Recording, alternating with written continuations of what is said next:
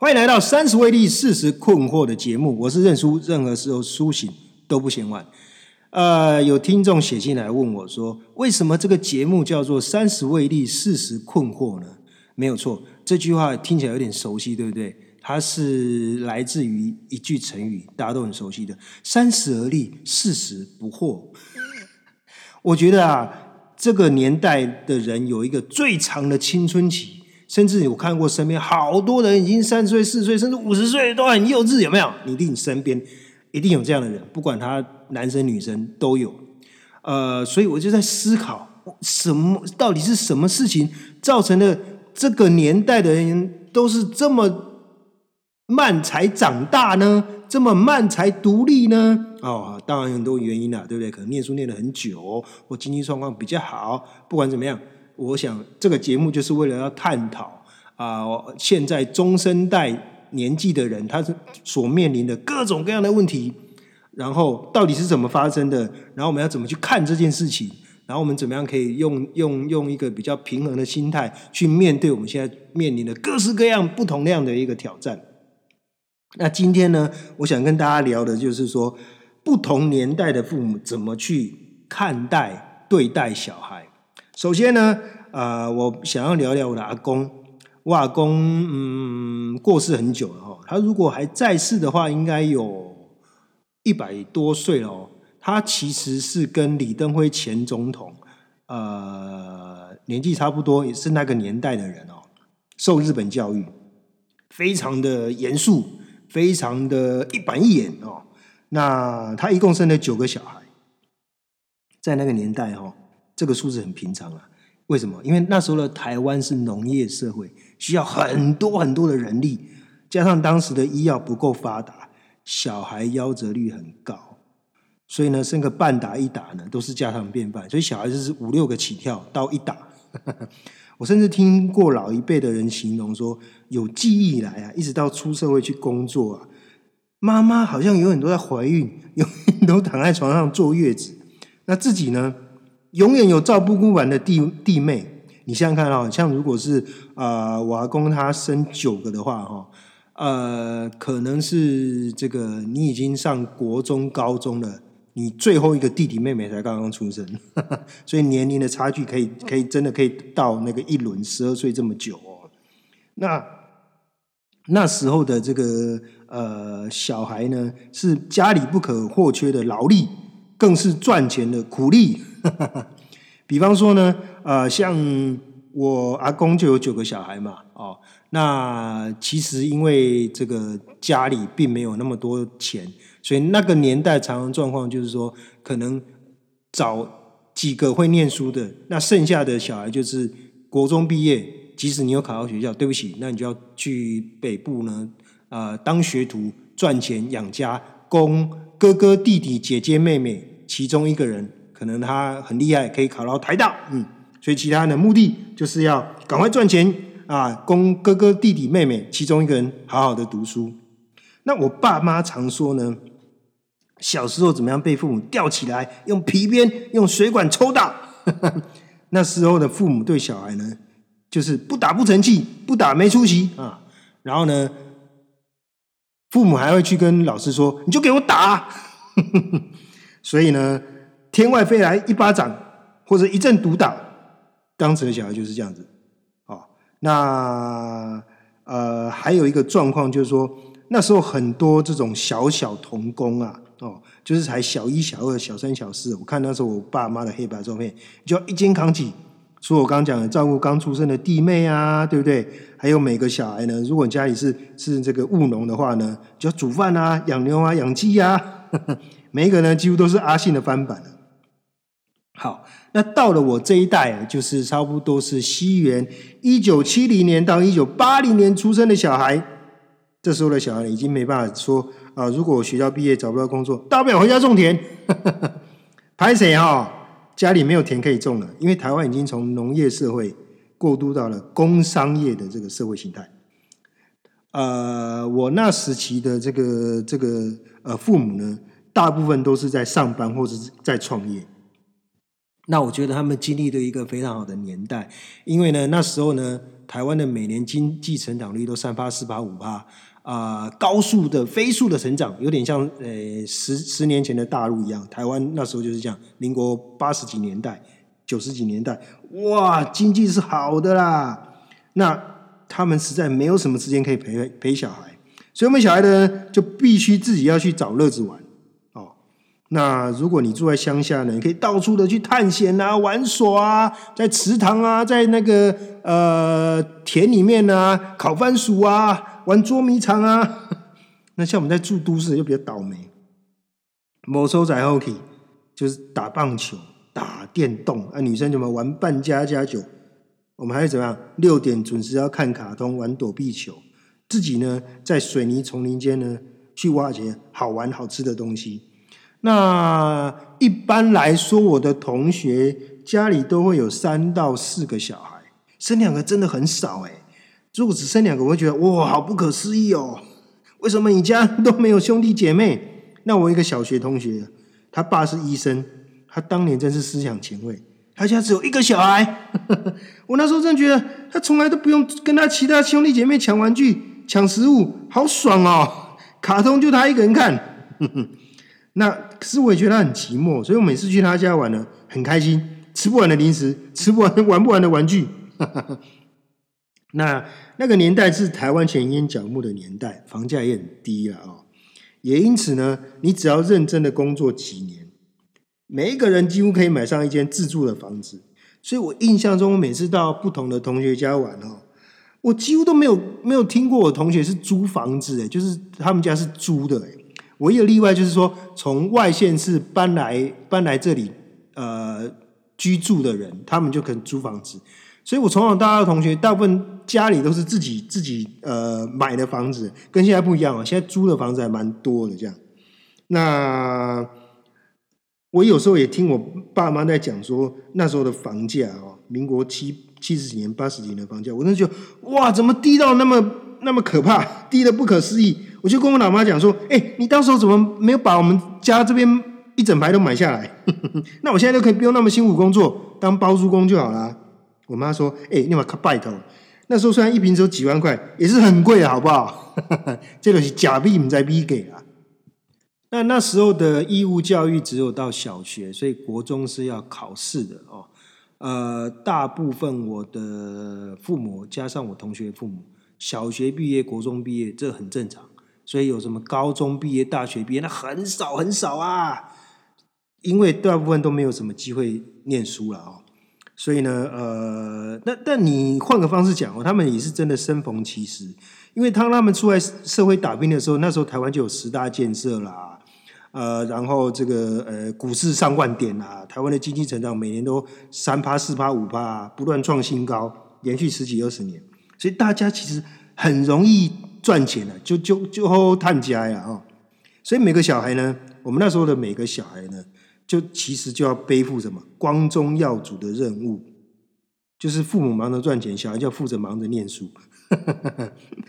那常常会听到说，哎，你没有考个台台青教，你至少也给我念个中央大学可以嘛？哦，最好你是给我念到国外去考个学位回来呀。我最常听到我妈跟亲戚讲的，就是说：“我可以救济嘛，救你堂哦。”就是常常会听到他们这样威胁我们，我 压力很大，你知道吗？哦，因为我们又不是会念书的小孩。那像我这种没有办法在学业上有突出表现的，就会变念得很惨。你口头上讲说三百六十行，行行出状元啊，实际上呢，你只准给我好好念书，考个好学校啊。要是您胆敢跟父母说：“诶，我以后想要当厨师，我要当画家。”我要当运动员，我要组乐团。嗯，大部分父母马上跟你讲说，打断你的狗腿。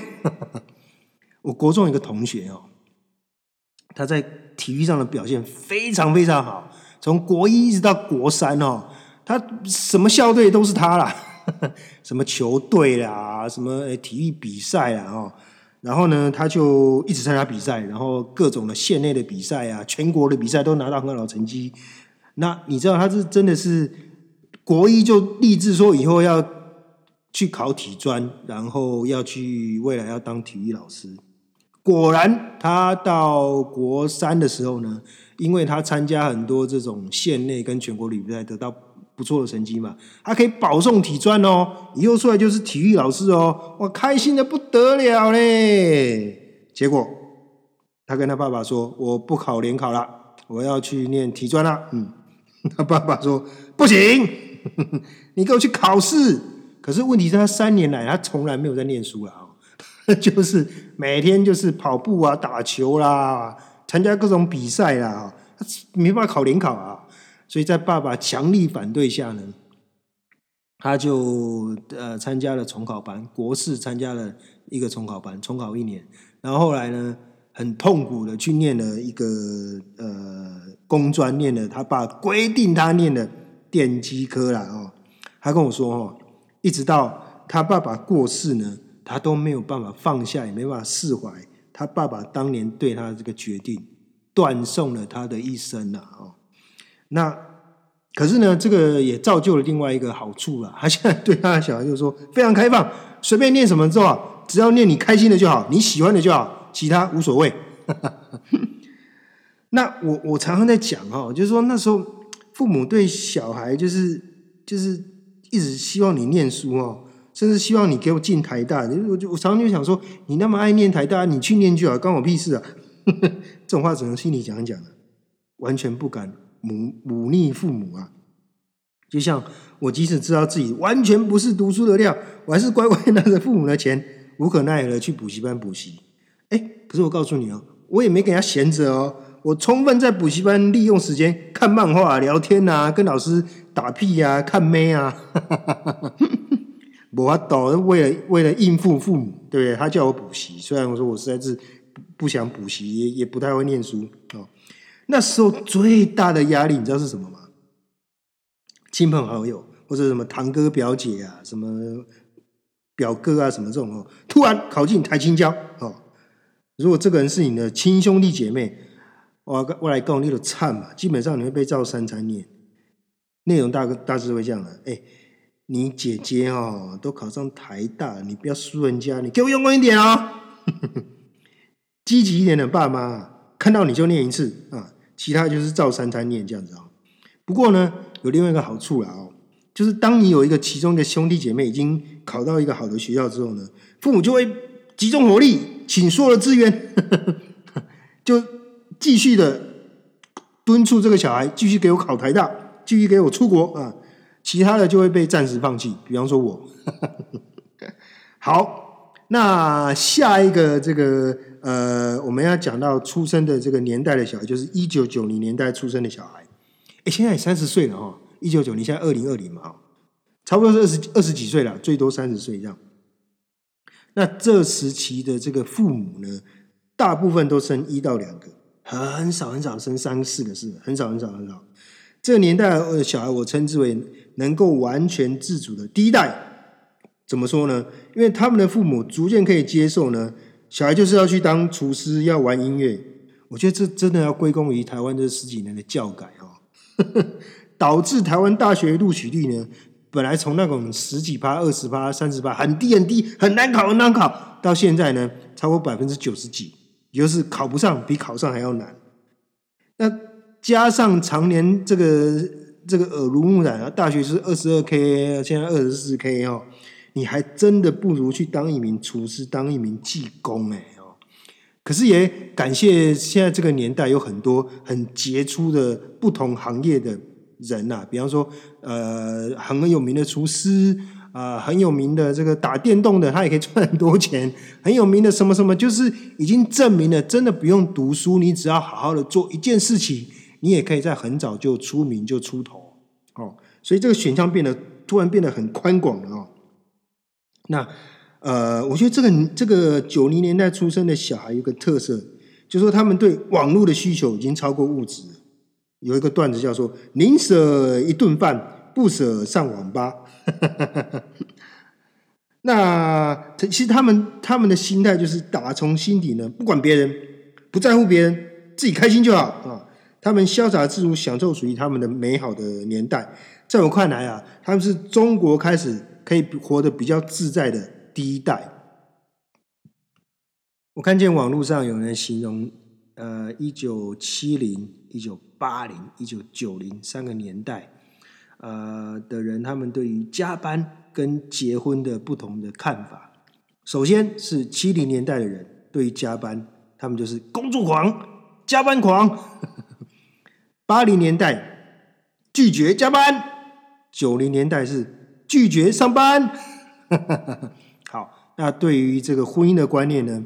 七零年代就是我老婆一定要处女，如果要结婚的话；八零年代就是我们要以感情为前提来结婚；九零年代的小朋友就是需要结婚吗？好，那到西元两千年出生的小孩又是怎么样呢？我深深觉得啊，这年代的父母又看得更开了。基本上这个年代的出生的小孩呢，生一个很正常。不生很平常，生两个有点失常。这时候的父母，我觉得已经进化到我觉得最终的境界，就是孩子你爽就好。为什么？因为我觉得时代实在变化的太快了，连父母都无所适从，何况是小孩？因为大家对这个生活工作的这个来的压力都超级无敌大，光怪陆离的社会新闻成为新常态。父母对小孩的要求来到史上的新低。我觉得父母对小孩完全没有任何期待，呃，反而是期待他能够做他自己，做他自己喜欢的事情，而不是我去指引你一条路，告诉你该怎么做。所以换一个角度来看，他对他是很有期待的。你要做你自己，你要找到你自己喜欢的。那我听过一个家财万贯。白手起家的富豪呢，他呢告诉我呢，他有一个只有一个小孩哦，那小孩是在这个美国念美术哦，那他事业做了很大哦，有几百个员工哦，然后呢，呃，有很多的房产啊，事业在这个业界也是很厉害的哦。那他完全没有要他小孩回来接掌他的事业，他只有一个要求：不要吸毒，不要犯法，其他随便你。我说：“哎，怎么讲，大哥？你这样对小孩会不会太那个没要求了？” 可是我冷静想想，还蛮有道理的。为什么？你知道吗？在这个邪恶满满、诱惑无处不在的社会啊，对这些十几二十岁的小朋友来说呢，光做到不同流合污已经是很大的成就了，你知道吗？尤其是在美国那个。毒品啊，这个性啊，枪支问题这么错综复杂的情况下，又比台湾更处境艰难了啊！所以呢，我我仔细想想，我觉得，嗯，他说的还蛮有道理的呢。那我另外一个朋友呢，对他念现在念高中的这个唯一的这个小孩呢，这个要求不能作弊，所以呢，他老爸呢，当他拿到他已经。五六颗几乎全部都零分，他他也他老爸依然要坚守他的底线，没事。但是呢，我觉得这小小孩很好玩，他不念书就不念书。当他发现他喜欢的地理、喜欢的日文，他就拼命的念，努力的去 K，努力的要花钱去学。他不喜欢的就白给他烂。他爸觉得说你不行作弊。但是我是用另外一种角度去解释作弊这件事情的啊，我觉得作弊就是你要学习在艰难的环境中怎么样找到方法能够让你生存下来，所以作弊也是一种很高端的这个生存技巧的培养。这点我跟跟跟他爸的这个想法有点不太一样。好，中国的父母啊，不分两岸三地，都花了这个四五十年的时间，总算我觉得今天这一代的小孩。九零年，西元两千年出生后的小孩，终于可以走自己的路了。我觉得这是时代使然啊，因为灵活呢，才能适应多变的环境啊。那现在的这个呃生存也真的是越来越难哦。那呃，你知道人工智慧这个 AI 大数据什么机器人，对不对？以后。工作会很难找，所以导致大家不敢结婚，也不敢生小孩，这几乎是全球共识啊！现在唯一还大量在生小孩的，就只剩下非洲跟南美洲啊，还有东南亚的部分国家。